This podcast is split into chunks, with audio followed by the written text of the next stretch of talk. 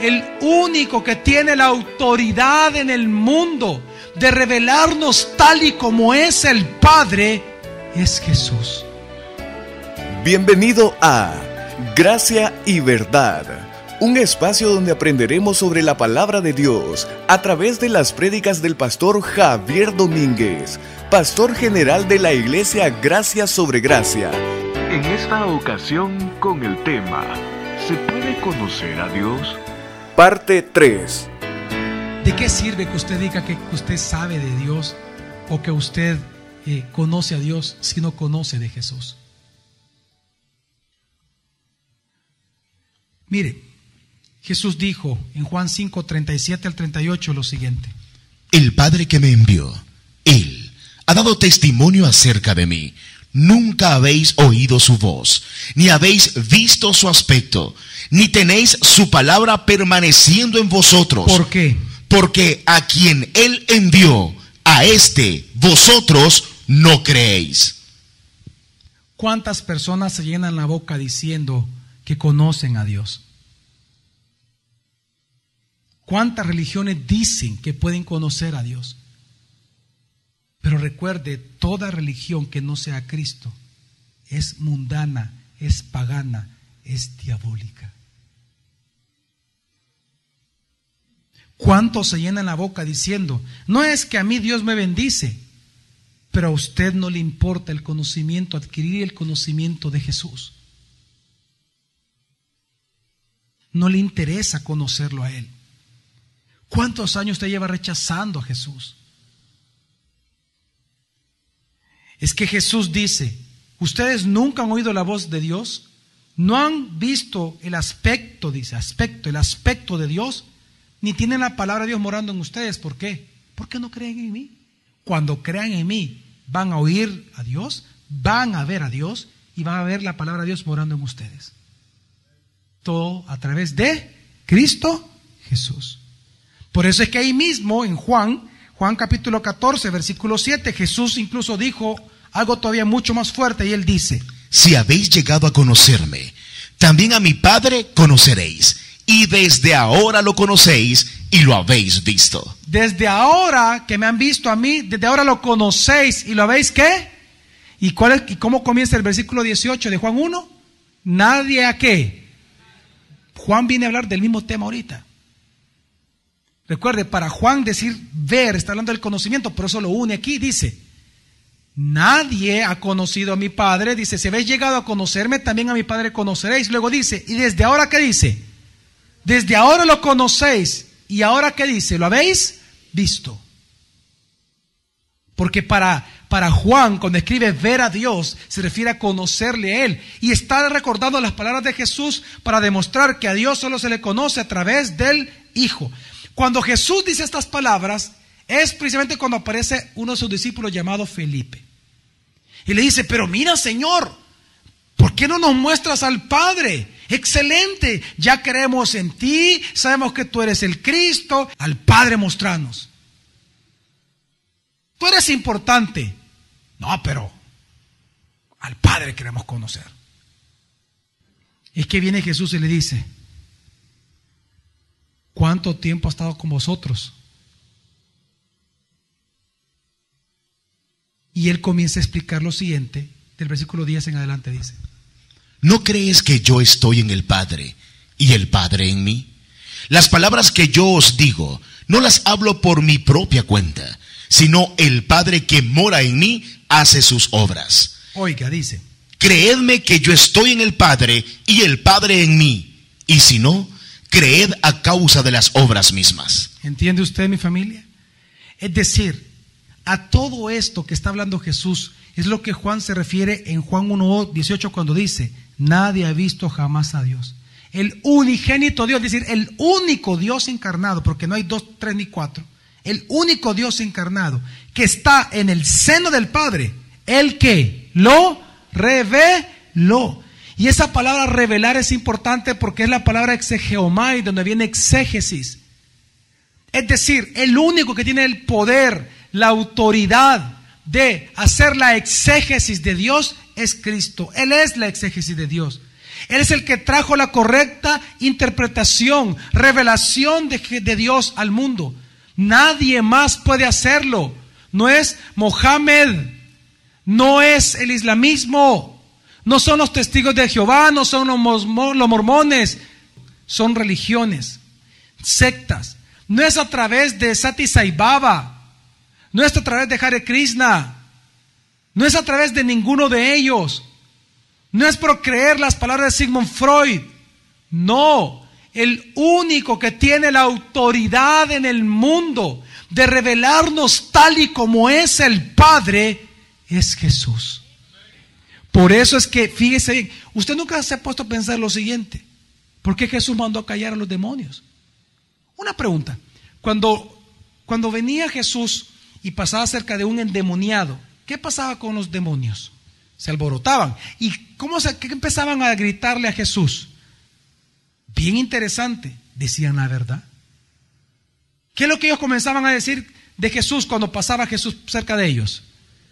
¿Cómo le llamaron los demonios? Hijo de David, hijo de Dios, hijo del Altísimo, hijo del hombre.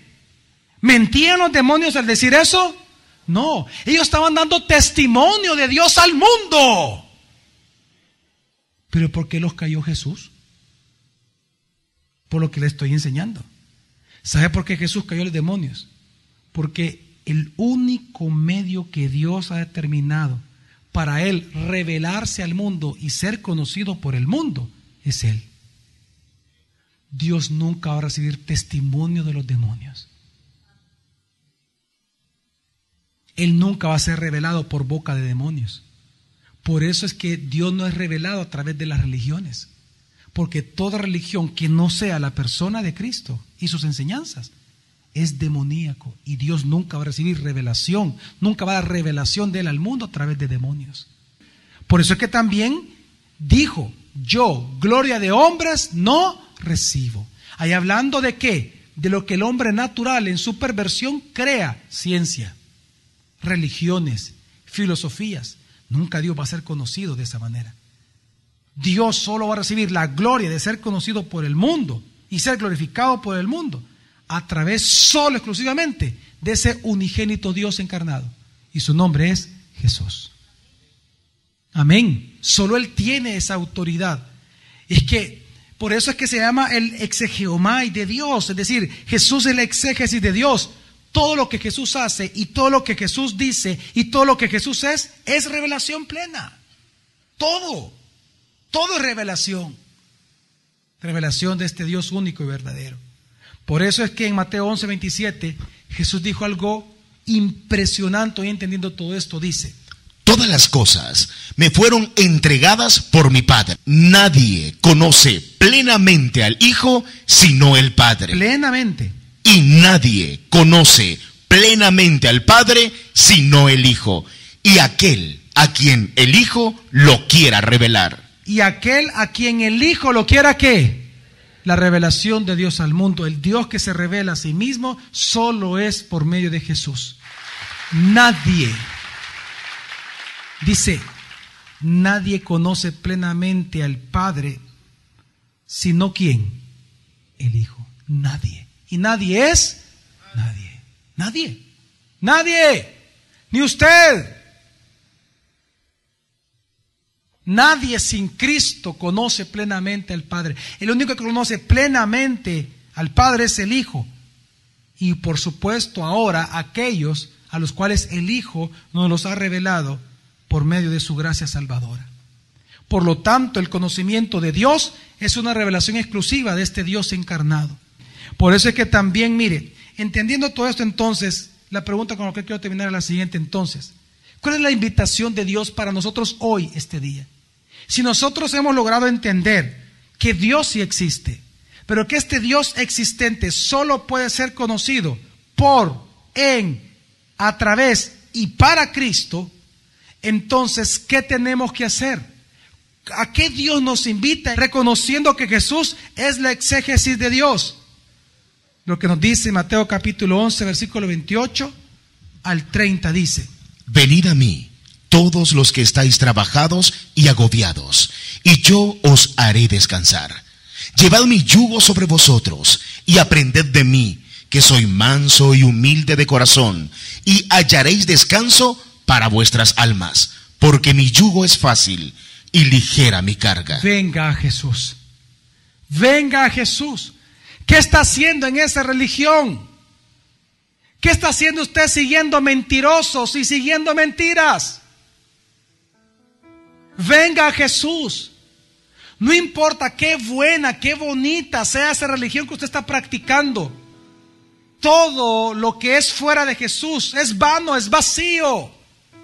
Jesús es la exégesis de Dios. Usted solo puede conocer a ese Dios que usted tanto ha buscado por años, solo a través de Cristo. Pero ¿por qué sigue menospreciando a Cristo?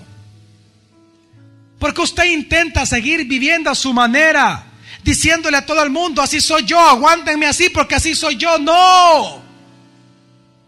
Hay algo mejor para usted y Dios siempre lo ha amado en Cristo Jesús. Venga a Cristo. ¿No está cargado usted? ¿Acaso no está cargado? ¿No está agobiado usted? Pues la invitación de Dios es clara. Venid a mí ahora todos los que están cargados y cansados que yo les haré descansar. Llevad mi yugo sobre vosotros y aprended de mí que soy malso y humilde de corazón. Venga Cristo. ¿Acaso no se ha dado cuenta que todos nacemos bajo pecado? Todos estamos destituidos de la gloria de Dios. Nadie puede conocer a Dios. Esa arrogancia que tenemos los seres humanos de pensar que ya conocemos a Dios y que por lo tanto somos bendecidos por Él sin conocimiento de Cristo, eso nos lleva más a la muerte. Pues hoy lo que Dios le está enseñando, que Cristo verdaderamente es Dios y que Dios es el Dios encarnado, por lo tanto venga a Él. ¿Qué va a hacer usted? ¿Va a seguir a su misma vida pasada de podredumbre, de corrupción, de vergüenza? ¿Va a seguir en su mismo pecado? ¿Va, se, va a regresar usted a su misma, a la antigua religión? ¿A esa secta con usted iba? Yo ruego al Señor que usted ahora como Pedro cuando le fue revelado por el Padre que Jesús es el Cristo, usted puede exclamar como Él ahora, ¿a quién iremos, Señor? Si solo tú tienes palabras de vida eterna. Mire, solo Jesús tiene palabras de vida eterna. ¿Y en qué consiste la vida eterna? Juan 17:3. Y en esto consiste, dijo Jesús, la vida eterna, en que te conozcan a ti, al único Dios verdadero y al Hijo al cual tú has enviado. ¿Cuánto tiempo se requiere conocer al Dios existente? Una eternidad. Entonces quiero que entienda, el único que tiene palabras eternas para que en una eternidad usted conozca a Dios es Jesús.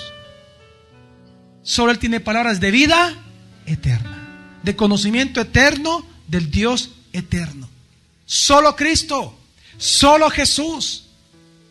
Dice Jeremías 9. No se alabe el sabio en su sabiduría, ni se alabe el valiente en su valentía, ni se alabe el rico en sus riquezas, sino alábese en esto el que se haya de alabar, en entenderme y conocerme, que yo soy el Señor que hago misericordia, juicio y justicia en la tierra, porque estas cosas quiero, dice el Señor. No se alabe el sabio en su sabiduría. Solo hay una cosa en la cual nosotros nos podemos alabar, dice la Biblia. Si no alabes en esto el que se ha de alabar, en entenderme y conocerme, que yo soy el Señor. No hay manera de conocer a Dios, sino solo a través de Jesús. Y sin algo nosotros debemos de alabarlo, precisamente en, ese, en eso. Si hay algo en lo cual sí podemos jactarnos, es en que conocemos a Dios. ¿Por qué, pastor? Porque no es obra nuestra. Nada hicimos para merecerlo. No fue por nuestra sabiduría ni por una religión que lo conocimos. Es porque Dios se reveló a sí mismo en nuestro espíritu a través de Cristo Jesús. Por eso lo podemos alabar y por eso podemos jactarnos de conocer a Dios. No se alaben su riqueza, no se alaben su sabiduría, no se alaben su valentía. Mejor cada día esfuércese en la gracia para conocer a ese unigénito Dios, el cual es la exégesis de Dios y su nombre es Jesús. En eso esfuércese. En eso luche cada día. Haga de Cristo su meta más importante, el fin de su vida, el fin de su mente. Mejor busque en la gracia de Dios ser el más humilde y el que mejor conozca a Jesús.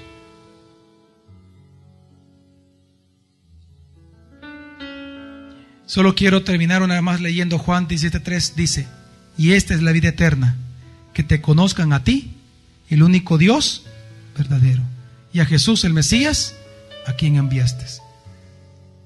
Ante la pregunta que hicimos al inicio, ¿se puede conocer a Dios? La respuesta es sí, pero solo, exclusivamente, a través de Cristo Jesús. Al conocerlo a Él y reconocerlo a Él como Dios verdadero, como el Cristo. Fuera de Él no hay salvación. La próxima semana continuaremos aprendiendo más sobre la palabra de Dios. Gracia y verdad con el pastor Javier Domínguez es una producción de la iglesia Gracia sobre Gracia. Puedes encontrar más recursos como este en nuestra página web, graciasobregracia.org.